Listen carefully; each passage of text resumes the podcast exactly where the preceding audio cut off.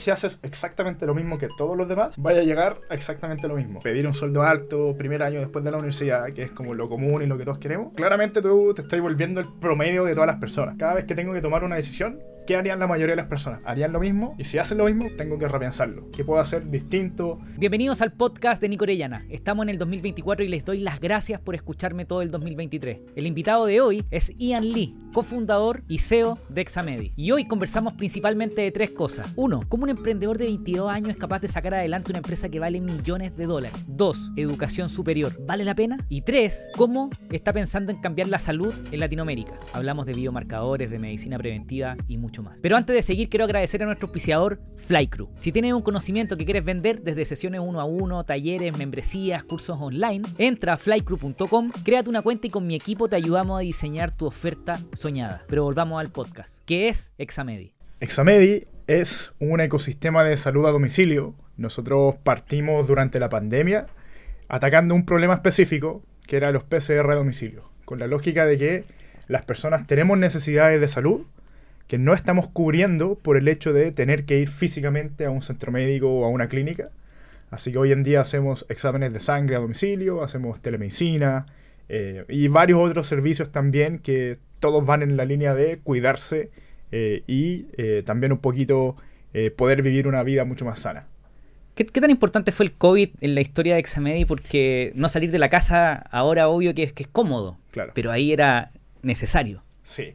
Eh, te diría que el COVID fue ultra mega importante por dos, cosas. Uno fue el hecho de que nosotros cuando partimos, eh, toda la operación se modeló para el COVID y lo que eso nos permitió hacer es un proceso súper rápidamente, un proceso muy bueno, porque el volumen era tremendo. O sea, mm. nuestro primer mes deben haber sido 50 pacientes, segundo mes 700, tercer mes 5000, cuarto mes 13000. Eh, y obviamente en la velocidad de una startup generalmente no se ve nunca como tan disparado, pero el COVID para nosotros como que nos aceleró la curva de aprendizaje.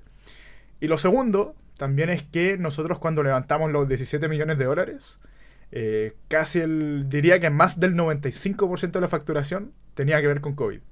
Ok, 75. 95. 95. O sea, realmente el negocio era un negocio COVID, pero al final el trabajo que hicimos en el fondo fue poder eh, decirle a los inversionistas eh, americanos que estaban entrando, hoy en día es un negocio COVID, es un modelo full COVID, pero se va a poder traspasar a un negocio de salud eh, más sustentable. Hay, hay empresas, por ejemplo, como Zoom, que explotaron en, en pandemia, ¿no es cierto? Porque eran muy utilizadas porque era necesario. Y, y su adopción ha caído un montón porque obviamente a la gente quizás le gusta estar en persona. Por ejemplo, a mí me gusta hacer el podcast en persona. Pero en tu caso tú me contaste que Examedi, si bien obviamente cayó el impacto, el, volumen por COVID, porque ya se acabó el COVID, eh, lo habéis logrado mantener, estáis, o quizás estáis más arriba. ¿Me contas cómo te recuperaste ese como emprendedor, que tenía un volumen gigante, cae porque se acabó el COVID y ahora estáis más arriba? Sí, sí. Eh, bueno, a nosotros nos pasó literalmente eso, pero un poquito nos anticipamos. O sea, nosotros levantamos el capital en enero del 2022, enero-marzo por ahí. Eh, y lo que hicimos fue el siguiente mes, nos pusimos de acuerdo con nuestro inversionista principal y le dijimos, compadre, ya no vamos a invertir más en publicidad, en anuncios, nada que ver con COVID. Mm. Vamos a intentar darle vuelta como esta distribución de la facturación. Y imagínate que después de levantar el capital, casi que fue volver a cero. Mm. Volver a cero y durante un año, un año y medio, reconstruir toda la facturación que teníamos donde, claro, hoy en día, de hecho, la facturación COVID no es ni siquiera el 2% de Examedi. Entonces, costó, pero logramos darle vuelta. ¿Y, fue frustrante? Fue terrible. Al final, yo creo que como a cualquier startup le tiene momentos donde les pasa que contrata mucho y después no crece tanto como quiere y tiene que sacar personas y hacer todas las cosas de eficiencia. Y a nosotros fue contratar personas en COVID y partir de cero. O sea, fue terrible. O sea, me imagino que lo bueno es que había, había cerrado una ronda importante, se decae el volumen de facturación, si bien tenía ahí espalda, quizás si no hubiese cerrado esa ronda, quizás te hubierais preocupado más porque te hubiese costado navegar esa situación, ¿no es cierto? Sí, totalmente. Ahí hubo una, una, resiliencia, una, una, fuerza mental. El tema es que cuando te pasó eso probablemente teníais 21 años. Mi pregunta es, ¿De dónde sacáis esa fortaleza mental? Sí, yo, yo tengo la mala costumbre de que yo emprendo como por guata y no por data. O sea, yo me encantan los libros, leo mucho y siempre sale como intenta tener algo de data, Mm. pero yo en verdad sigo bien tirado a la guata. Entonces, cuando yo partí en Examedi, mi guata me decía, las personas no quieren salir de la casa. O sea, partamos de la base que la solución no es abrir más ubicaciones, Mm. no es abrir ubicaciones cerca de las personas, Mm. es nadie quiere salir de la casa.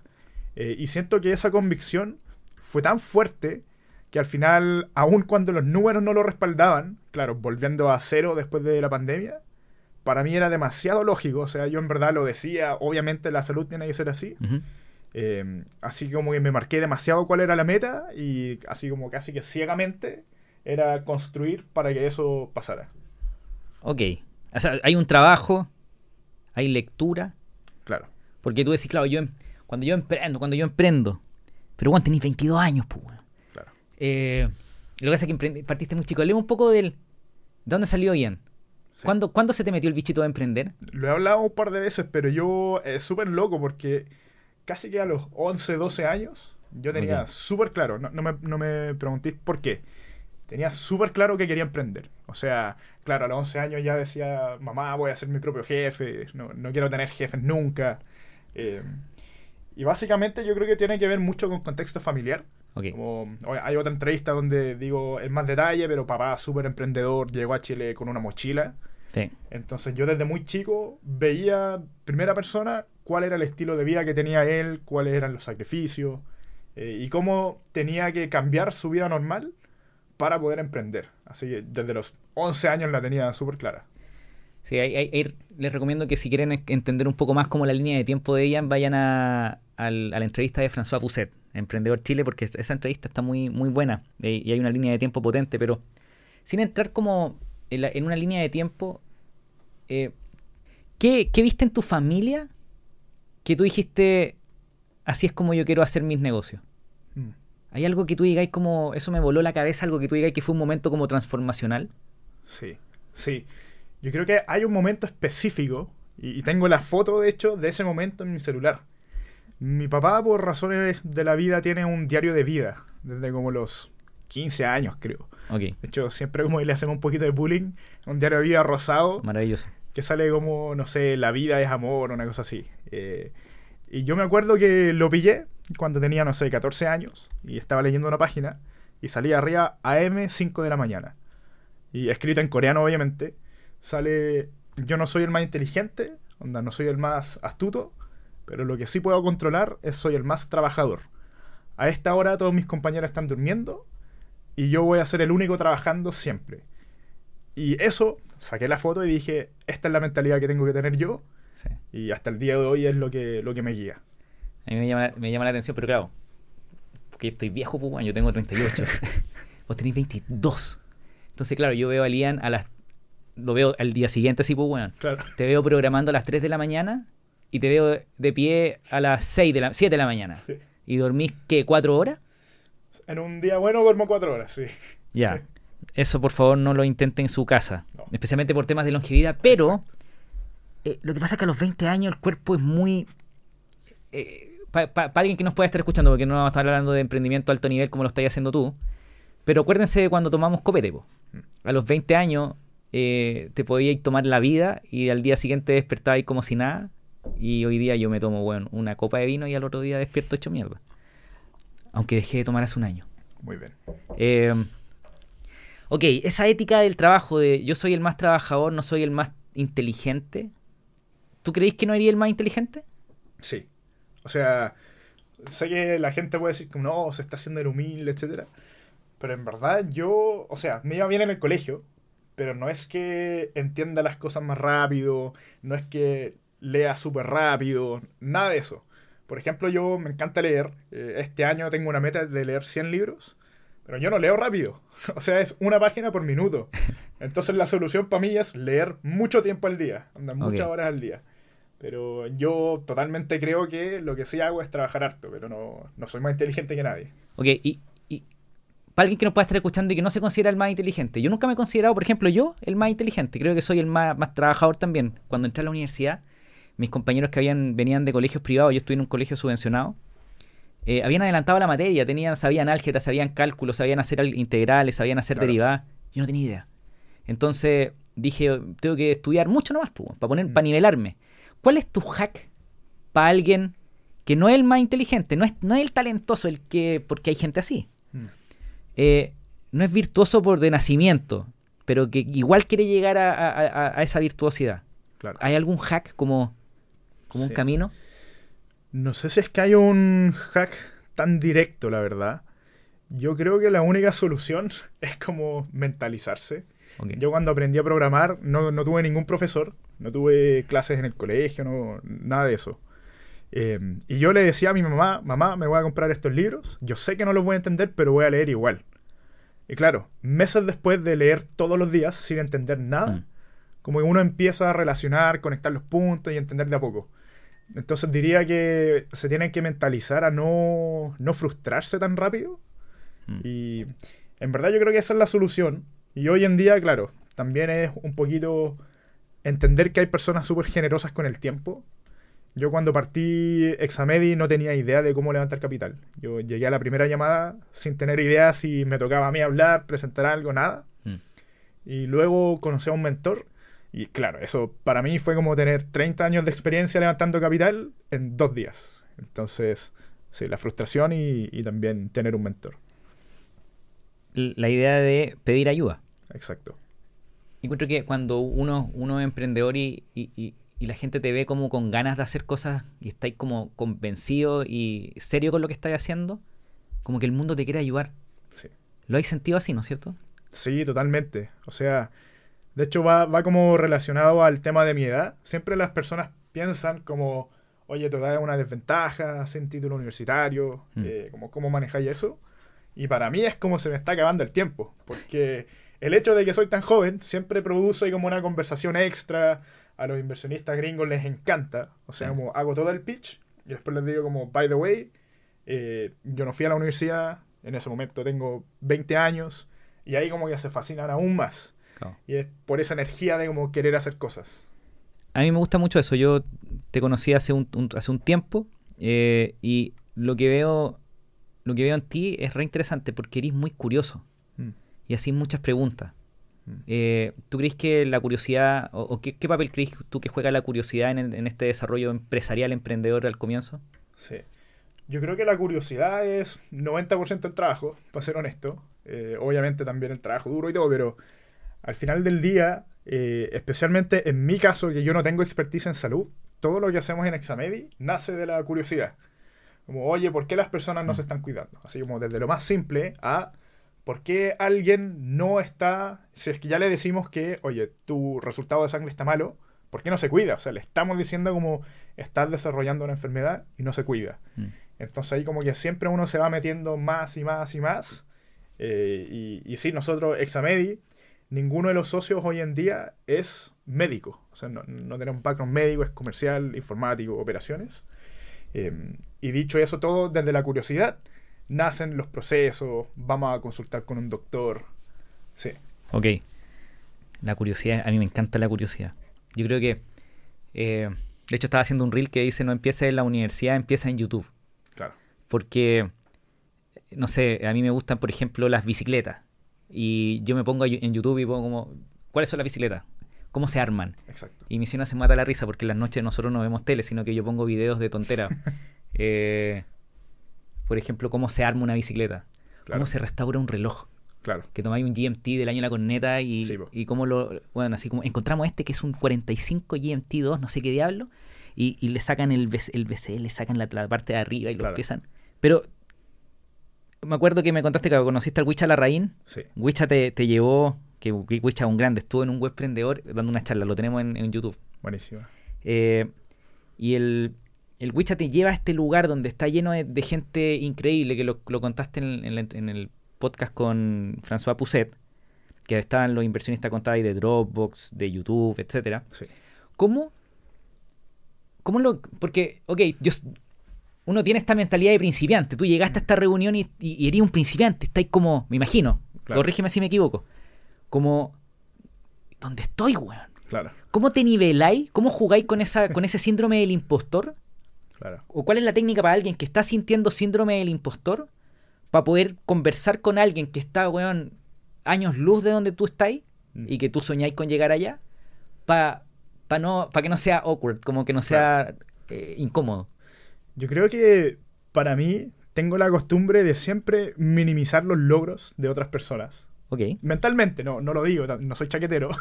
no sé si sé. Pero, pero para mí, claro, o sea, llegué a la casa y fue como, wicha, ¿dónde estamos? O sea, una mansión en pleno San Francisco. Eh, pero claro, o sea, muy rápidamente decía como, esto lo hizo una persona que en su día cero no tenía nada, estaba partiendo, está en mi misma posición. La única variable y el único factor es que esta persona, claro, tiene 37 años, tiene más tiempo que yo. Claro. Onda, yo voy en camino a esto, no me voy a dejar sorprender ni a estar como eh, tímido por eso. Y también yo creo que nace nuevamente como de esa como curiosidad genuina. Yo cuando llegamos a ese evento, yo no tenía en mente levantar capital. O sea, no sabía, de hecho, Wicha no me contó quiénes iban a ese evento. Ok. Entonces como que llegué y claro, de repente me dice, mira, ya está esta persona de Dropbox, acá es esta persona fundador de YouTube. Y claro, y después como que lo fui conociendo, hablando, y era como, oye, soy Ian de Examedi en Chile, estoy recién partiendo, quiero hacer Mm. esto, esto y esto. Y, y claro, como que lo que yo noté es que hacían mucho clic como en esa como transparencia que yo les daba y también como Mm.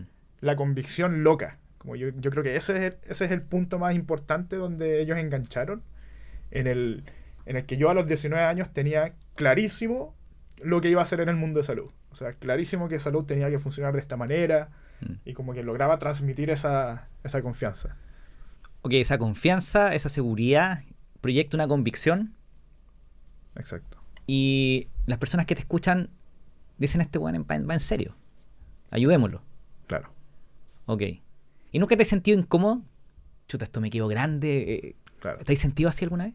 O sea, yo creo que todos los emprendedores siempre nos sentimos como, ya, o sea, uno dice cuál es la visión y ahora hay que ejecutar, ¿no es cierto? O sea, como que siempre está el tema de como, no, es que esta persona es un vende humo, si es que no, no sabe ejecutar. Entonces, pero yo te diría que es parte de como ser emprendedor, es como tener una visión tan loca al final Mm. del día, que si llegáis a un porcentaje de eso, como que ya la hiciste, ya, ya está ya al otro lado, ya cambiaste una industria. Entonces yo creo que conscientemente como que uno elige quedarse en ese estado de como chuta, me queda un poco grande, pero no quiero minimizar mi visión por tener miedo. Tú, hay, hay, hay un dicho que dice, eh, cuando conseguí el éxito muy rápido, construí el ego y cuando lo construís lento, Mm. construís carácter. Mm. ¿Cómo, cómo estáis la- lo- manejando tu ego? Mm. Porque ahí tenía una, una carrera bien meteórica, eh, un éxito rápido. ¿Cómo, cómo evitáis que los humos se te, se te suban a la cabeza? Yo te conozco, no, no, nunca he sentido eso, pero. ¿Cómo, cómo lo habéis manejado? No sé si es que lo hago a propósito, la verdad. Como que quizás por formación, como que yo vivo justo adelante de mis papás. Como Mm. que para mi familia yo soy un niño chico todavía. ¿cachai? Eh, o sea, de hecho después de esta grabación vamos a Santa Cruz y tuve que pedir permiso a mis papás. Como, oye, quiero ir acá con mi polola, me dan permiso. Eh, quizás es como muy contexto familiar, pero también siento que yo aspiro a tanto que al final, aunque lo que tenga hoy en día se considera éxito en, en ciertos como parámetros, para mí no estoy ni empezando. Eh, y yo genuinamente lo creo. O sea, yo el día de mañana quiero tener mucho más, quiero tener más empresas, quiero tener todo, todo, todo. Eh, y tengo súper claro que hoy no estoy ni al 1% de eso. ¿Cómo te estáis preparando para el día que llegue un, un fracaso que te duela? Probablemente no lo estoy haciendo lo suficiente.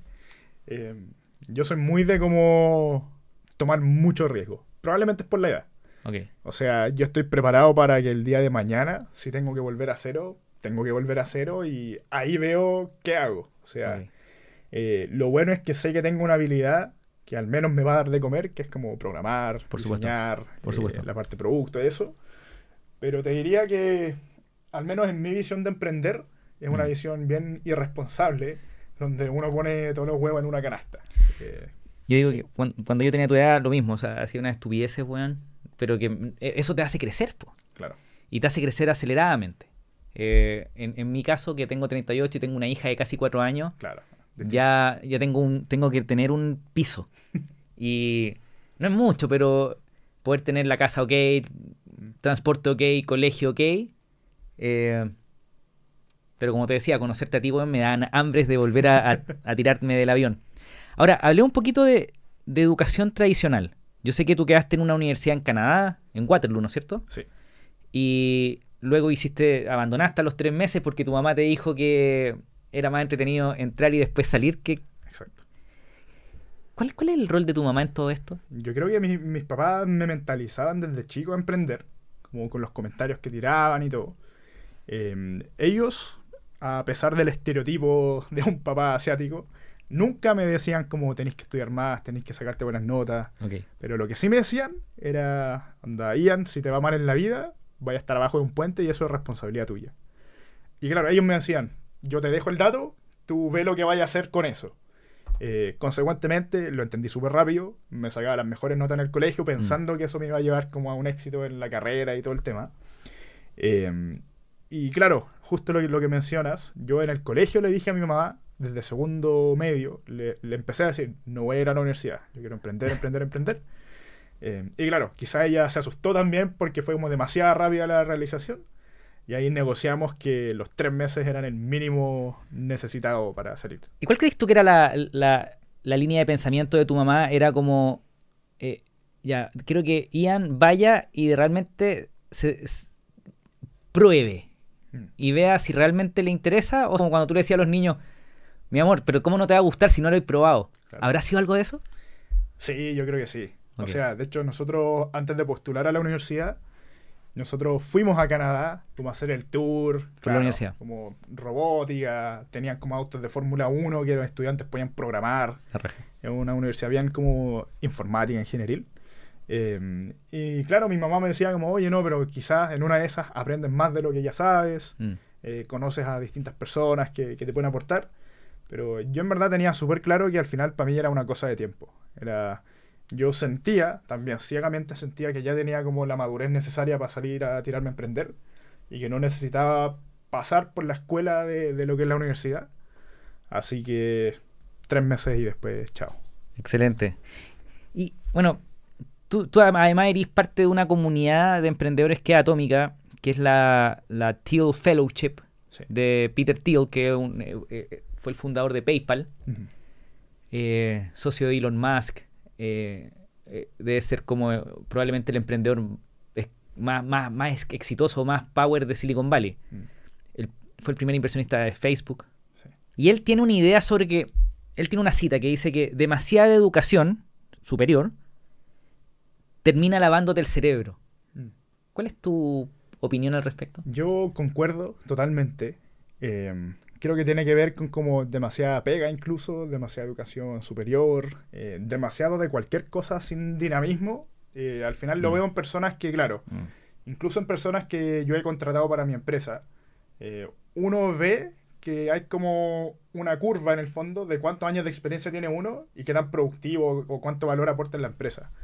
Porque siento que uno va aprendiendo como las mañas eh, cuando van pasando los años eh, y especialmente con educación, como que Mm. al final es todo tan estructurado que te vas alejando de lo que es tomar riesgo. Y en el mundo startup lo que uno necesita es aprender a tomar riesgo Mm. riesgo calculado, lo que sea. Pero al final, eh, bueno, todas las personas de la beca, eh, amigos míos, las generaciones nuevas que van entrando, claro, nosotros tenemos a, o sea, niños, literalmente hoy en día lo digo así, de 17 años que están intentando reemplazar la pólvora, por ejemplo. O un amigo que vende como reactores de microfisión, creo que le dice, que son de este tamaño. Mi amigo tiene 20 años y se los vende a la NASA. Claro. Eh, y cosas así, probablemente alguien que ya tiene un cerebro estructurado ni siquiera lo puede pensar. Correcto. Y entonces, ¿qué opináis de esta idea? Bueno, Thiel también habla mucho de esto, que él dice, ya, ok, la educación eh, ni siquiera es como una inversión o un producto de consumo, que esa es como la discusión de los políticos. Pero él se va un poco más allá y dice, no, esta cuestión en realidad la educación superior pareciera que es como un seguro de vida. Es como yo estudio por si lo necesito. Eh, pero también habla de que es una competencia de las elites. Mm. Porque claro, entrar a Harvard es re difícil. Y pasa también acá en Chile, entrar a la Católica, entrar a la Universidad de Chile es una competencia. Y después como una, es una pelea de estatus, de qué universidad saliste. Eh, y otro, otro punto interesante es que hoy día en Estados Unidos, en Chile debe ser parecido, pero en Estados Unidos hoy día la gente está... Hay más deuda en educación que en tarjetas de crédito. ¿Estará ¿Habremos llegado a un punto de inflexión donde el sistema de educación se rompió? ¿O, es una, ¿O realmente una burbuja que ya reventó? O que está por reventar, ¿será así o no? ¿Qué le diría a un cabro de 18 años que está por empezar en, la universidad? ¿Cómo, cómo, enfrenta todo esto? Yo en verdad creo que la universidad, más que un seguro de vida, si uno sabe aprovechar la experiencia, mm. es una buena manera de armar tu red de contactos, eh, conocer a personas de distintos lugares, eh, distintos tipos de familias, eh, todo eso. Pero diría que como lo menos importante de la universidad, lógicamente para mí es lo académico. Mm. uno se tiene que centrar en quizás conoce a esa persona que el día de mañana puede ser tu socio. ¿cachai? Eh, empieza a hablar con ese grupo de personas que tú sabes que en 10 años más pueden hacer proyectos juntos. Entonces lo vería muy como, casi que muy metódicamente, eh, de esa manera, pero totalmente desligado al, mundo académico. De hecho, si me preguntas a mí, yo creo que parte del por qué me pude salir tan rápido de la universidad es porque, claro, yo trabajando eh, desde el colegio ya había conocido a muchas personas en, la industria, hmm. personas que yo sabía, ya tenía como, oye, yo quiero ser tu socio el día de mañana. Entonces, como que no necesitaba armar esa red de contactos en la universidad. Ok, la tenía armada ya. Exactamente. Entonces tú me decís, a mí me gusta ese concepto, como creo que lo, más interesante de la universidad es la vida universitaria, hmm. más que la, educación que te dan en la universidad, porque podéis pescar un libro y aprenderlo. Claro. Pero la gente que conocí es potente, pero sin entrar como, como al sistema de educación en el que estuviste, yo sé que tú armaste un club de computación, o sea, empezaste a hacer redes aquí a los 14 años. Sí, básicamente a los 14 años yo algo sabía de programar, o sea, para ser sincero, yo daba clases de programación, onda, entendía un poquito de algo y decía, ya, lo voy a enseñar. Perfecto. Eh, porque alguien más no sabe nada, o sea, algo le puedo eh, ofrecer. Entonces, en las horas de almuerzo tenía mis clubes de computación, donde muchas personas venían y se sentaban y me escuchaban pizarrear, mostrar mi pantalla, lo que sea, y empezaba eh, a enseñar a programar. Y ya desde como los 15, 16 en el colegio, empecé a involucrarme con una organización, en un, non-profit de Estados Unidos, que se llama DevHacks. Y DevHacks lo que hacía era eh, crear estos eventos de hackatones pero para ultra mega principiantes. Perfecto. O sea, era como, no sé, casi como un Hello World era parte de la competencia, ¿cachai? Em, y ahí desde los 16, yo me acuerdo, hoy en día gran amigo Wilson Pace de Microsoft, a los 16 años, yo fui a tocarle la puerta, así literalmente a la oficina de Microsoft. Sí. Entonces a los 16 le digo a mi mamá, mamá, quiero hacer un evento, necesito sponsors. Vi en Vitacura la oficina de Microsoft. le dije, necesito que me llevéis para allá. Voy, toco la puerta, Wilson, soy Ian, quiero hacer esto. Eh, ya, Ian, yo te patrocino. Este eh, te sido muy chistoso porque era ahí, era ahí un viejo chico. Sí. y bueno, Wilson Pais, claro, ha sido director de Microsoft en Chile hace muchísimos años, no sé qué, 25 años. yo creo que lo quizás lo puedo invitar al podcast porque él tiene una, una visibilidad de la industria que como ejecutivo él siempre ha estado mirando lo que pasa. Sí. Eh, bueno, Wilson te dice te, auspicio. Sí, Wilson me dice te auspicio. Y yo como, chuta, bacán, anda. Ya, y me dice como, tengo, me tienes que proponer algo, como dónde va a salir la marca, todo. Y fue como, obvio que sí, ya lo tengo. Voy a mi casa, le pregunto a un amigo como, oye, ¿qué tengo que hacer? Y ahí me ayuda con todo. Eh, y cuento corto, claro, tenía mis clubes de programación a la hora de almuerzo, también después del colegio, habían días que nos quedamos a programar. Eh, y estos eventos al final terminaron siendo eventos de 150, 200, 300 personas que venían al colegio y eran como jornadas de 36 horas de programar. Y al final eh, creo que nos patrocinó Kingston, eh, una rama de la NASA nos patrocinó también, Microsoft. así que tuve como unos tres años organizando hackatones también. Me encanta. O sea, para alguien que nos pueda estar escuchando, la idea de ir a construir redes de contacto desde lo antes posible, clave totalmente. Y si no existen, créalas tú. Exacto. O sea, mi papá, cero que ver con tecnología. O sea, tienda de repuestos de autos, nunca tuvo ni página de Facebook, ni página web, ni un número de WhatsApp de la empresa, nada. O sea, estamos hablando cero. ¿Y cómo, cómo, cuál, cuál tú crees que ese fue el punto en que tú dijiste yo me quiero dedicar a la tecnología? A mí me encantaba leer desde chico. Y por alguna razón, simplemente los libros de ficción nunca me llamaron la atención. Como que mi mente funciona muy blanco y negro. Esto es falso. ¿Por qué lo voy a leer? es pésima- pésimo pensamiento. Eh, pero como decía eso, empecé a leer muchas como bi- biografías. Vemos gente de Silicon Valley, eh, de todas las empresas que estaban saliendo a los 11, 12 años. Y eran como cosas transformacionales. O sea, cosas que no existían en la Claro. historia de la humanidad. Y decía, yo quiero ser parte de esto. Y claro, la base de todo era como Mark Zuckerberg sabía programar, Bill Gates sabía programar. Y como de cierta manera para mí fue como, yo quiero hacer esto, tengo que aprender la habilidad que tienen estas personas. Así, así partió todo. Es potente porque a mí el, el- el primer libro que me voló la cabeza como en, en, Mundo Silicon Valley eh, fue un libro que se llama Founders at Work de la Mm. Jessica Livingston, la señora Sí, de Paul Graham. Sí. Y ahí cuenta la historia de Gmail, de, de Hotmail, de, Mm. de Hotmail en realidad. Y hartas historias, pero como entre 2000, 2001, 2007, por decir algo. Y leer esta biografía y por lo que pasan los founders, me explotó la cabeza. Volviendo a la idea de si, si, si queréis generar red de contacto, mucha gente dice "Es que no, yo, yo no conozco a nadie. ¿Cuál sería el primer paso para conocer gente de, de su industria? Yo creo que, obviamente, como hablando de como una posición de privilegio igual, eh, yo cuando partí como mi carrera, yo partí trabajando para alguien más, a propósito. No me gustaba la industria, pero estaban en tecnología. Mm. Eh, y de hecho mi postulación fue como rehacer la página web, rediseñarla completamente. Así. Correo cero fue mi currículum y una nueva versión de la página web. ¿cachai? Y también decía como tengo 17 años, eh, o 16 no me acuerdo, eh, no necesito que me paguen. Eh, claro, estaba en una posición por suerte económica de mi familia donde podía hacer eso. Pero el mensaje a lo que voy es como no tener miedo a como, entre comillas, como comer mierda al comienzo Mm. como que tu paga en tus primeros años de carrera debería ser conocimiento, experiencia, o sea, estar en terreno. Entonces diría como intentar pegarse a alguien lo más rápido posible y como absorber como una esponja. Total. ¿Cachai que entrevisté a un. No sé, ¿conoces al Dani Dacaret? ¿Te suena? Sí, Un matemática. un- Vendomática. Sí. Un- iba a decir un señor. Pero es un bacán.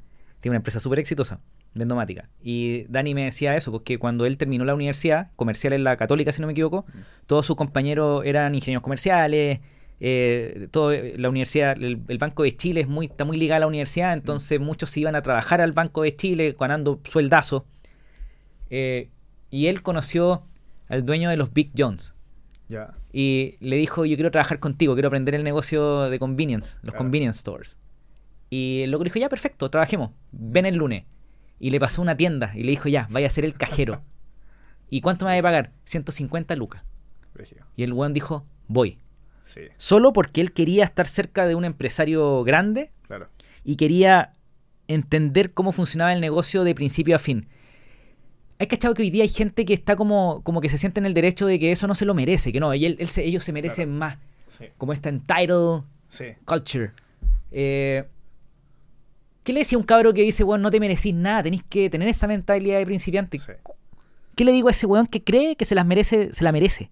¿Cómo le, cómo le explicamos que esa mentalidad no funciona, weón? Sí, no, no funciona. O sea, para mí es súper simple.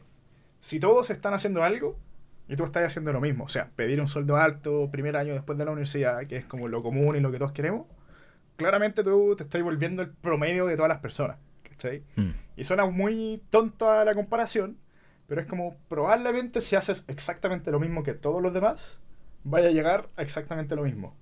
Entonces, para mí, yo soy súper como metódico en cada vez que tengo que tomar una decisión, es como, ¿qué harían la mayoría de las personas? ¿Harían lo mismo?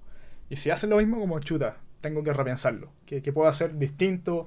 Eh, en mi caso, claro, o sea, yo tenía súper claro que una ventaja para que a mí en esa primera pega me contrataran fue como, este cabrón no está pidiendo sueldo, nos mandó la página web hecha completa. eh, y es una ventaja tremenda, como el hecho de ya salirte del promedio, del punto de vista del empleador o del empresario, emprendedor, como sea, eh, siempre, siempre, siempre como te, te hace empatizar más con la persona. Mm. Como esta persona está dispuesta a recibir menos sueldo, eh, 150 lucas por trabajar conmigo, bacán. Como que, y ahí de hecho a mí me, pasa también, hay personas con las que yo trabajo que yo sé que dan el 300%.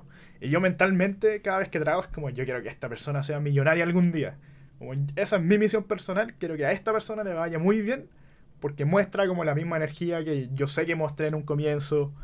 Así que sí, diría que hay que tratar de salirse del promedio nomás. Favor, no tengan no, crean que se merecen las cosas, porque nadie se merece nada, weón. Nadie nos debe nada, weón. Exacto. Eh, ok. Salgamos de educación, vámonos a salud. Tú, me, tú, decís que con Examedi querís ser el como el sistema operativo de la, de la salud, ojalá en el mundo, por supuesto. Obviamente empezando en Latinoamérica. Pero, ¿cómo, cómo veis la salud en Chile? Eh, eh, porque está la discusión del sistema previsional, de la reforma a la salud, de un sistema único de, salud, un seguro, eh, o, perdón, o, contra los seguros privados. Mm. ¿Qué está pasando con la salud en, Chile? Sí.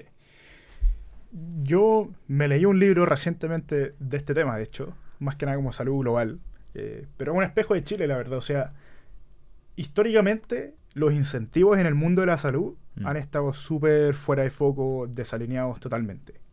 Por ejemplo, uno tiene el mundo de los seguros, en Chile obviamente FONASA y SABRE, eh, tiene a los pacientes y tiene a los prestadores, donde claro, el paciente quiere vivir más, quiere hacerse más exámenes, y eso al seguro le va a costar más. Y por eso el incentivo del seguro muchas veces no es que tú vivas más a través del cuidado preventivo, porque simplemente cada vez que te hace exámenes requiere un gasto. Em, en Chile nosotros de a poco estamos viendo que cambia un poquito esa narrativa Em, de hecho, nuestro partner más grande de ISAPRE, Nueva Más Vida, em, nosotros creo que en la página web de Nueva Más Vida hay un link a Examedi. O sea, para mí es una ISAPRE que mueve la prevención realmente y lo demuestra con nosotros. Y lo que está pasando un poquito es que siento que las personas, a través de como el mundo post pandemia, mm. yo creo que Examedi tiene que ver un poquito, ojalá es lo que creo, eh, se están dando cuenta que para tú cuidar tu salud, no tienes que hacer algo tan loco, no tienes que interrumpir tu día, no tienes que, no sé, faltar a la pega, por ejemplo. Eh, y es más fácil como tomar micro decisiones durante tu día para cuidarte. Por ejemplo, yo antes de Examedi, cuando no conocía absolutamente nada, era como 12 de la noche me voy a hacer un sándwich. Carbohidrato, carbohidrato, carbohidrato. Y ahora es como después de las 6 de la tarde, hay un sándwich, le quito los pan, por ejemplo. Y yo sé que a la larga, de a poquito, eso va sumando. Entonces creo que como culturalmente, de a poquito, de poquito las personas van aprendiendo como que el cuidado no es como un evento, por decir así, sino que son como micro decisiones en el día a día. Lo otro que estoy viendo como a nivel industria, en Chile en particular, te diría es que como que nos ha costado como país pasar como a priorizar al paciente. Mm. Eh, de tal manera que queramos que se quede en la casa. ¿cachai? Eh, salieron muchos proyectos durante la pandemia que era como levanto 100 millones de dólares con equipamiento Siemens, por ejemplo, eh, y abro 200 ubicaciones. Pero claro, hoy en día las ubicaciones están vacías mm. porque el, problema raíz es las personas no quieren salir de la casa. Mm. Entonces como que siento que ese tema de que la salud tiene que ser tan fácil porque los seres humanos, el momento que vemos como un choque de como fricción en un proceso, no lo vamos a hacer y especialmente en salud, siendo que es un tema tan fundamental para nosotros como humanos, eh, también pasa. O sea, yo, por ejemplo, antes de examen no me había hecho un examen de sangre en mi vida, ¿cachai? Eh, porque, claro, a esa edad, ¿cómo voy a la clínica si no le tengo que pedir a mi mamá, por ejemplo? Eh, y en examen ahora me lo hago cada tres meses. Y lo hago literalmente llegando a la oficina, examen de sangre, reunión, chao. Y ya me olvido de un problema. entonces al final siento que como que esa narrativa es la que estamos intentando empujar. Ha sido bien costoso, pero, pero se ven como progresos chiquititos. bueno, tú decís que con pequeñas cositas tú vas trabajando tu medicina preventiva, pero ¿tú crees que la, industria esté lista para hacer medicina preventiva? Para hacer exámenes por si acaso. Claro. Yo creo que la industria como tal, no. También porque creo que hay demasiados factores políticos por detrás, como todos los incentivos que... Lo que, lo que decía. Eh, como que un mundo ideal, para mí, claro, es el mundo en el que el paciente se prioriza, ¿cachai? Mm. Pero a nivel político siento que eso es muy difícil hoy en día. Eh, no veo que va a ser en el corto o hasta el mediano plazo, ¿cachai? Y yo creo que por eso la visión que tenemos en Examedi es un poquito... A nosotros al final del día lo que nos importa es literalmente que el paciente se haga la mayor cantidad de o exámenes o cuidados o chequeos, como le quieran llamar. Eh, y al final del día también darle valor al paciente para que entienda los resultados. ¿cachai?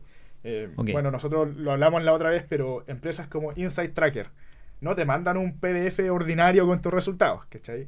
Te mandan que la fotito de las comidas que tienen que ver, que la recomendación, cómo te afecta esto, eh, y qué tan lejano estás tú al ideal. Como que te van dando o empujando como hacia... Te lo hacen blanco y negro. Yo no estoy en verde, quiero estar en verde. ¿Qué tengo que hacer? Uno, dos, tres, ¿cachai? Entonces, en Examedi, eso es lo que estamos intentando hacer. Y yo creo que ojalá pronto se vuelva un commodity en la industria. Nosotros partimos Examedi y no era tan común hacerse un examen a domicilio, ¿cachai? Hoy en día sí vemos que es el desde de la industria, es como el commodity. Ojalá todos tengan examen a domicilio. Y hay que iterar a empujar esta narrativa de como que las personas tengan el conocimiento. Y ahí en verdad el factor político da lo mismo. Exacto. En la psicología humana es como, ¿quiero vivir más? Sí. ¿Cachai? Entonces hay que ser que desde ese sí al cómo no haya ninguna barrera de conocimiento, de eh, económica incluso. Empoderar a las personas con su salud se logra entonces explicándole de qué se trata. Exacto. Dándole visibilidad de lo que está pasando con su salud y luego es que ellos exijan el servicio que necesitan. Exactamente. Entonces, claro, ahí los políticos van a estar fritos. Entonces, quizás el trabajo... Pero ¿no será muy difícil salir a una industria y educar a la población? Yo creo que es súper difícil. Súper difícil, pero siento que es como una de esas cosas que son muy necesarias, como casi que a nivel humanidad. O sea, mira lo que te estoy diciendo como emprendedor sí, sí, sí. Eh, loco, pero yo creo que alguien tiene que hacer esa pega, porque uno ve, hay casos a nivel mundial donde hay personas que, o pueblos, donde vivir más de 100 años es súper normal. ¿Cachai? Mm. Entonces, ¿por qué acá, al otro lado del mundo, estamos normalizando no llegar a los 100 años? ¿Cachai? Mm. Eh, yo tengo como mi grupito de amigos que siempre decimos como las generaciones que van a llegar a los 150, bien, ya nacieron. ¿Cachai? Entonces, eh, ¿cómo podéis transmitirle esa energía a las personas para que entiendan? No se trata de hacer cambios drásticos a tu día a día, sino en la tarde un pan menos, ¿cachai? De a poquito, mm. haciendo cambios, uno puede lograr como esa longevidad o sea, estáis, no tenéis problema y estáis decididos a, enfrentar ese desafío de la educación de, tus clientes por el final del día. Sí, totalmente. Muchas veces lo usan como argumento de, eh, puta, que va a ser difícil, weón, puta, educar a tu público, a tu, a tu cliente es, está destinado al fracaso. Pero tenemos casos de éxito brutales en Chile. Corner Shop, ¿no es cierto? Que cambió, eh, educó a su público, la gente cambió su comportamiento y ahí está una de las oportunidades más... O, o el que logra hacer eso es el que captura el mercado, porque si tú logras que tu público, tu cliente, haga un cambio de comportamiento, claro. la hiciste. Sí. ¿Es así o no? Sí, sí, o sea, yo te diría que lo vemos en la empresa. Nosotros claramente, eh, ojalá nos conozcan más pacientes, pero los que ya nos conocen, hay comportamientos mm. que uno nunca se imaginaría. O sea, tenemos caso real, pacientes que tienen un examen de sangre a la semana. Sí. Y eso a nivel como métrica, startup, como de recurrencia, en algo de exámenes de sangre, uno nunca lo imaginaría. ¿cachai? Entonces, siento que es una pega bien lenta, pero ya estamos viendo como esos comportamientos distintos. O sea, yo mismo, obviamente con el bias de que fundé Examedi, cada tres meses me chequeo y cada tres meses tengo que decidir algo sobre mi vida. Yo a comienzos del año pasado, claro, tenía prediabetes, tenía potencial hígado graso, eh, tenía todo así hacia, las nubes. O sea, rango normal de 13 a 40 tenía 280, ¿cachai? Y a través de constantemente chequeos de cada tres meses, logré bajarlo a niveles normales dentro de 10 meses. Mm. Entonces, al final, es netamente un tema de como comprobarle a las personas que la salud sí es cómoda, es fácil. Mm. Igual que pedirte un corner shop, de hecho, es, es igual de fácil. Entonces, es una educación que es lenta, pero súper necesaria. ¿Cachai? Que cuando yo no, esto no lo cuento como del lado médico porque no somos médicos, no tengo nada que hablar, pero voy a contar mi experiencia. Yo cuando yo tenía mi, yo, comía carbohidratos y soy, soy keto ahora, o muy low carb, como muy pocos carbohidratos. Por eso el, un objetivo de este año que te contaba que es, crecer un poco, weón. estoy, muy, chico. Además que soy chico, pero muy flaco. Pero empecé en este viaje que de, de- de bajar los carbohidratos porque mi colesterol estaba en las nubes. Mm, Eh, no sé, pues 320, los triglicéridos entre 80. claro. Y, y el doctor me dijo, Nico, te estáis muriendo, te puede dar un infarto en cualquier momento. Y a mí, en 2015, como que mi empresa estaba complicada y, y- y tu- y tuve como ataques de pánico, Mm, que yo pensaba que estaba teniendo un infarto. claro. Como llamando una- a un tío y el tío decía, levanta el brazo izquierdo. ¿Podí? Sí. Perfecto. Escribe. ¿Podí? Sí. Ya no, no un infarto, perro. Ya, perfecto. Entonces yo me asusté, pues, weón. Claro.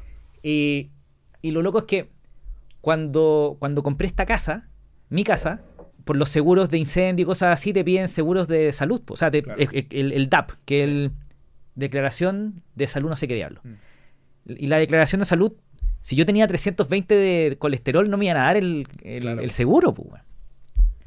Entonces me puse a, a tomar astorvastatina, weón. Y logré bajarlo como a 220. Ya. Eh, me acuerdo los triglicéridos creo que bajaron como a 220. Eh, y, y- pero, pero igual seguía mal, pues. Claro. estaba fuera de rango. Entonces decidí hacer algo más brígido. Dejar, dejar de comer azúcar. O muy poca. Y pasé de triglicéridos 320, 340, ya no me acuerdo, a 73. Brígido. Y ahora estoy casi en rango. En colesterol lo tengo como en 210. Ya. Y todavía hay un desafío que quizás es genético, pero todavía se puede bajar. Empe- empecé a hacer suplementación de, de vitamina D. Pero mi punto es que siento este, este dolor como que me está dando un infarto. Mm. Me dicen que tengo prediabetes. Me dicen que no puedo pedir un crédito para una casa porque, weón, no me, me estoy muriendo. Y lo veo, pues, weón. Y digo, Claro. ¿sabes que tengo que hacer algo, weón? Sí. Bueno, después nace mi hija y digo, ¿sabes que yo quiero ver a, mi, a mis nietos, pues, weón? Claro. Eh, ya, bueno, eso es visibilidad. Sí. Eso es lo que estáis haciendo ahora con Examedio, ¿no? Sí, o sea, así explicado muy en simple, el auto, tú tenías una serie de luces en el panel que te dice cómo está el auto, ¿cachai? Y es como, ¿por qué no existe eso para tu cuerpo? O sea, la máquina más importante de tu vida, de cómo te sientes, cómo interactúas con personas, si vaya a poder ver a tus nietos o no, no tienes idea de lo que está pasando adentro, ¿cachai? Entonces, de hecho, en las muchas iteraciones de cómo, cómo puedo explicar Examedia así de manera casi esotérica, es como Examedia un traductor de tu cuerpo, ¿cachai? Examedia te dice lo que tu cuerpo te está gritando desde, desde adentro, Ok. tienes que prestarle atención a esto, esto, esto, anda, por favor, haz esto. Y lo que estamos intentando hacer es que de la traducción a la acción sea muy fácil, sea un clic Un clic. y tú no tengáis que, que salir de tu día a día, no modificar nada. ¿Y cuál es, qué, cuál, para, para alguien que nos está escuchando y que de alguna manera quieren empezar este camino de longevidad? Porque yo, yo lo he conversado acá, Peter Atía, que un, tiene un libro que se llama, tiene un podcast que se llama The Drive, Mm. que es bacán. Habla de esta idea de que la longevidad, ya lo he dicho varias veces aquí en este podcast, sorry a los que me escuchan constantemente, pero la idea él habla de que queréis tener una longevidad cuadrada y no eh, eh, circular. Porque lo que tú querías es, es tener buena salud, buena salud, buena salud, buena salud, morir. Claro. Y no tener buena salud, mala salud, peor Claro. salud, terrible salud, mm, eh, postrado y Mm. morir. Claro. Porque ese, ese periodo de, de, de vivir de manera, esos primeros últimos 10 años, vivir de manera miserable, postrado en una cama, yo no, eso yo no lo quiero. Claro. Entonces, para mí longevidad es que tu salud sea muy buena Sí. hasta el final. ¿Ok? Para definir longevidad. Eh, si tenía otra definición, porfa, después complementa. Pero eh, para alguien que quiere empezar ese camino de longevidad, ¿qué- qué- cuáles, son, ¿cuáles son las principales luces en el panel del auto? Sí. ¿Cuáles, son- eh, qué, qué- qué tengo que mirar? ¿Qué tengo que mirar? Sí. Eh, en verdad siento que son bien fáciles de accionar en un comienzo, como cosas súper rápidas. Eh, yo, por ejemplo, para mí el 80% era, fue nutrición. Eh, y ni siquiera cosas difíciles, como bajarle los carbohidratos. ¿cachai? Ya tenía una sin carbohidratos en la noche. Eh, yo antes tomaba jugo, o sea que hace que dos litros de jugo en todas las comidas. Si no trae unos watts. Eh, sí, unos watts asquerosos, o sea, muy ricos, pero nu- nutritivamente malos. Eh, y muchas cosas de dieta, que de hecho yo solo cambié eso, empecé, no sé, a asegurarme de que todos los días caminaba 30 minutos, ¿cachai? Que tampoco es mucho tiempo, pero después de un año revertí todos mis indicadores, por ejemplo. Ya, indicadores, que le llaman biomarcadores. ¿Qué es un biomarcador? sí. Un biomarcador, así en súper simple para personas de salud, es un indicador específico de tu resultado de examen de sangre. Perfecto. Eh, entonces al final, si tú te haces, no sé, 14 exámenes de sangre, probablemente vaya a tener 200 biomarcadores Mm. eh, que te van midiendo distintas cosas. Eh, y en Examedi, por ejemplo, de hecho justo lo estamos lanzando ahora, es como un buen timing el, el podcast, eh, estamos haciendo un sistema de semáforo para los biomarcadores. Entonces tú te haces los exámenes, puedes no entender nada de salud, de ni siquiera el nombre, nada, pero te podemos decir si está rojo, amarillo o verde. ¿Cachai? Eh, y son maneras de como atomizar en qué, tú, en qué tienes que trabajar específicamente. Perfecto. Es como la idea de cuando tú te hacías un examen de sangre, todos esos numeritos que aparecen, lo bueno es que hay, hay, hay rangos mm. recomendados que están súper estudiados. Entonces, si tu colesterol para un hombre, por ejemplo, está sobre 160, si no me equivoco, mm. está fuera de rango. Entonces, hay, eso te da una señal de que algo está pasando ahí. Ándate a un gastro, a un diabetólogo para que te para que te revise, ¿no es cierto? Eso es lo que quería hacer con Examen, pues que, el semáforo te diga qué está pasando y tú haces clic. Exacto. Y ya estás hablando con un doctor. Esa es la, idea. ¿Ya, ya, tienes médico en Examed? O sea, ¿yo puedo hablar con doctores en la plataforma? Sí, sí. Hoy en día ya se puede. Eh, y los pacientes lo usan, claro, mucho porque le llega un resultado fuera rango. Chuta, quiero hablar con alguien ahora. Y ahí también el doctor tiene ya todo el mm. contexto de, de, tú como paciente, tiene acceso a tus resultados, tiene todo. Eh, y así que, de nuevo, como que para mí, la, primera versión de ese producto fue, te llegan los resultados y ojalá que tú vayas a la página a agendar con el doctor. Pero en verdad era como, qué incómodo. Entonces ahora te llega el resultado y te llega un botón, habla con un doctor ahora. Para revisar los resultados. Directamente la agenda. Yo soy usuario de, de examen, especialmente en, en, COVID. Eh, te contaba que mi desafío tiene que ver con mi, con mi seguro de salud, porque yo tengo ISAPRE claro. y tengo un re buen plan, porque yo estaba pensando, me voy a cambiar, quiero, quiero ocupar, quiero hacer los exámenes con estos clics y todo. Claro. Eh, ¿Tú crees que sea posible poder hacer entender a todas las ISAPRES, a todos estos seguros de salud, que este es el camino para que participen en un sistema como Examed? Sí. Yo creo que sí. O sea, en verdad la decisión es numérica. Eh, no, no, tiene que ver tanto con cosas que no son tangibles. Voy a decir el caso de mi papá, por ejemplo. Mi papá tuvo un derrame cerebral hace un par de meses, ya está en la casa, bien. Estuvo cuatro semanas en UCI, cuatro o cinco semanas en UCI. Y claro, clínica alemana y todo, y la cuenta eran, creo que eran casi como 200 millones. Entonces yo pienso, si es que la ISAPRE empujaba a mi papá a hacerse exámenes mm. de, no sé, 50 lucas, que es una batería bastante completa, cada seis meses lo estiras 20 años, son 2 millones de pesos. Exacto. No 200. Exacto. ¿Cachai? Entonces al final, matemáticamente hace total sentido que te empujen a prevenir y no tener que costear un derrame cerebral, que en el caso de mi papá es algo netamente de su estilo de vida. O sea, ah. quizá un, un, factor muy chico de, de, genética, pero el doctor lo primero que nos dijo fue como, esto es el resultado de tus decisiones. Entonces, siento que es posible, ya estamos en conversaciones con un par más, además de Nueva Más Vida. Pero sí, es un proceso súper lento. De nuevo, incentivos cruzados. Como que no, no todo calza como en un mundo ideal. ¿Tu viejo ya dejó de fumar? Dejó de fumar. Bien. Sí, y lo odia. Y ahora le dice a sus amigos no fumen. Extraordinario. Y Ian, para ir terminando, yo te, tengo que liberar ahora a las 11, pero eh, hay muchas cosas que quiero seguir conversando. Yo creo que te voy a invitar en el episodio 81 en 40 episodios más, a fin de año, para que me contienen que andáis, pero porque yo sé que estáis, eh, tenía Examedi, ¿no es cierto? Que es tu, tu startup, tu, tu guagua, tu proyecto, lo estáis empujando con todo, pero también eres, consejero de muchos otros emprendedores. Mm. Y algo que se, se, empieza a repetir es que, especialmente con, con, las generaciones nuevas, no sé, por los chicos de Plátanos, por ejemplo, mm. todos los emprendedores Plátanos, siempre hablan muy bien de ti. Mm. Eh, no me, no me he topado con nadie que. En, serio, no me he topado con nadie que. Qué bueno escuchar eso. Ay, te molestan con algunas cosas, pero no lo vamos a contar acá. Pero nada, nada, nada malo. Eh, pero la pregunta es: ¿cómo. ¿Qué tan importante para ti es dar, dar de vuelta? Mm. Como este give back, como, como asesorar a otros emprendedores, aconsejarlos, acompañarlos, invitarlos a tu mundo, que vean, que se crean el cuento. ¿Te gusta ese, ese proceso de give back que tan importante en tu carrera hoy día? Sí. Para mí es muy importante. Eh, siento que es una parte fundamental de cómo ser emprendedor, al menos como, en, como a mí me enseñaron a hacer las cosas. Eh, a mí en algún momento alguien decidió, voy a ayudar a Ian sin que me pague nada, nunca me pidieron nada a cambio, y de hecho invirtieron en mi empresa. O sea, me aportaron capital y además me aportaron tiempo. Mm. Eh, y con eso siento que gané 10 años de experiencia.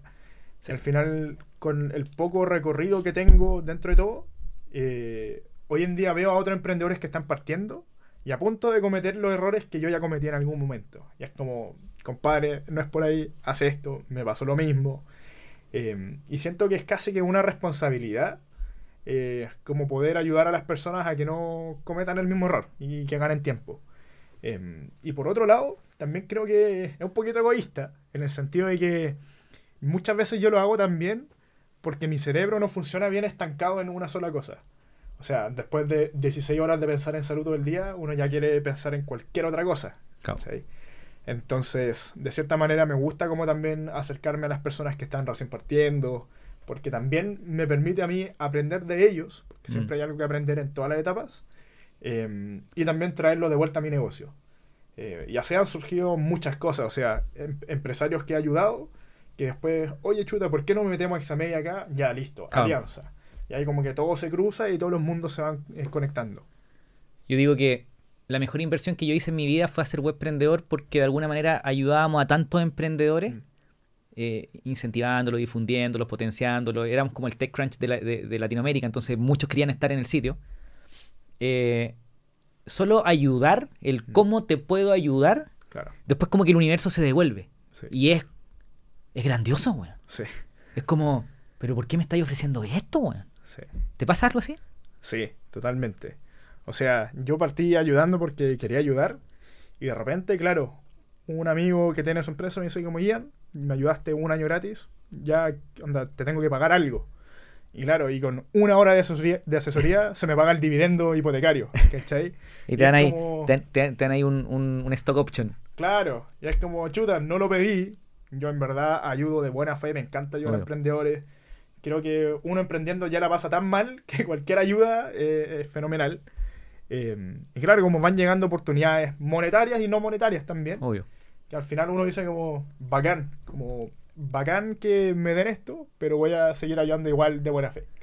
Hay una clase empresarial antigua o gente más de otra generación o otro eh, pensamiento que creen que como que quieren ser dueños de todo lo que hacen. Mm. Y, yo encuentro que es repotente cuando tú veías un grupo de emprendedores jóvenes o no tan jóvenes, pero que le decís, ¿sabéis qué? Corran ustedes. Mm porque así multiplicáis. Tú, tú, así, tú así harto eso. O sea, a ti te gusta ver cómo otros emprendedores crecen y tú colaboráis, pero que ellas sean los dueños del negocio. Exacto. Que ellos sean, que tengan ownership, porque así de alguna manera multiplicáis, eh, eh, vais a tener jinetes corriendo, pero con todo. Sí, sí. Eh, eso es importante, ¿no? Sí, o sea, yo por suerte he podido, bueno, lo que te decía, yo trabajo desde antes de Examedi, eh, creo que hablamos de que me pegué una buena pasada con criptomonedas. Fue, es como de película, pero eh, por lo mismo como que siempre tenido como un buen respaldo financiero propio, capital mm. propio. Eh, y yo aprovecho mucho eso para agarrar a cabros jóvenes. Hoy en día a algunos les pago un sueldo y hago que me ayuden en mis cosas personales, que entiendan cómo se trabaja, cómo hay que ejecutar las cosas. Y también en los proyectos que voy asesorando, yo les digo, onda, oigan, yo tengo un equipo Ian Lee, programador, diseñador, comercial, eh, y vamos como entrando y saliendo y ayudando a las distintas empresas. Em, y al final, claro, como estoy intentando plantar muchas semillas en todos lados, porque soy muy impaciente, eh, mientras que obviamente Examedia es mi bebé, entonces... El, el Team Ian Lee.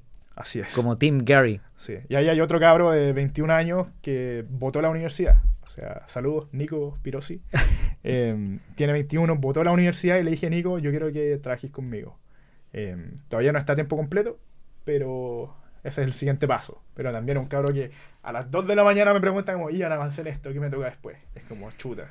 Algo, para cerrar, algo que no hayamos conversado que queréis contar o queréis decir o que queréis terminar con algo. No, más que nada la invitación a todas las personas que probablemente por el tipo de contenido y tu audiencia son personas súper curiosas, mm. que quieren ir más allá y como superarse. Diría que a mí con Examei me pasó justamente que emprendiendo en salud, dejé de lado mi salud y había un punto en que mi cuerpo no daba más y no era productivo. Mm. Entonces, claro, suena un poquito hipócrita porque yo duermo poco. La base es dormir mucho, especialmente cuando uno no tiene 22 años pero diría que cuidar la salud es súper importante. Sí. Eh, ahí sale en verdad, uno puede tener un output de, no sé, 100 ítems en una hora o 20, dependiendo de qué tan productivo, qué tan alerta estás. Y todo eso es numérico, eso Sí. es lo que te dice tu cuerpo. Hay maneras de corregirlo con suplementación. Eh, entonces al final un poquito la invitación es que ojalá Examedi pueda ser parte de ese proceso, eh, tanto en el cuidado de salud o también a través de, no sé, eh, contactarnos a nosotros directamente. Nosotros siempre hablamos con emprendedores, eh, vemos cómo colaborar. Emprendedores de salud, creo que he hablado con la gran mayoría en Chile, Buenísimo. así que la invitación está hecha. Ojalá que uno entre a Examedia, haga clic, te lleguen los exámenes de sangre, después los exámenes aparezcan en el, en el dashboard y podamos ver qué tenemos que hacer para para no tener una, una vida de mierda cuando tengamos 70, 80, 90 años. 100 años. Ian Lee, muchas gracias por venir al podcast. Muchas gracias. Adiós. Si te gustó el episodio, por favor ayúdame que el mensaje de vivir de lo que amamos llegue a más personas. Compártelo con un amigo, déjame 5 estrellas en Spotify, suscríbete en YouTube, déjame un comentario o simplemente toma el link del episodio y compártelo en tu red social favorita. Muchas gracias a todo mi equipo que me ayuda a tener el tiempo para hacer este episodio. Muchas gracias a ustedes por escucharlo. Adiós.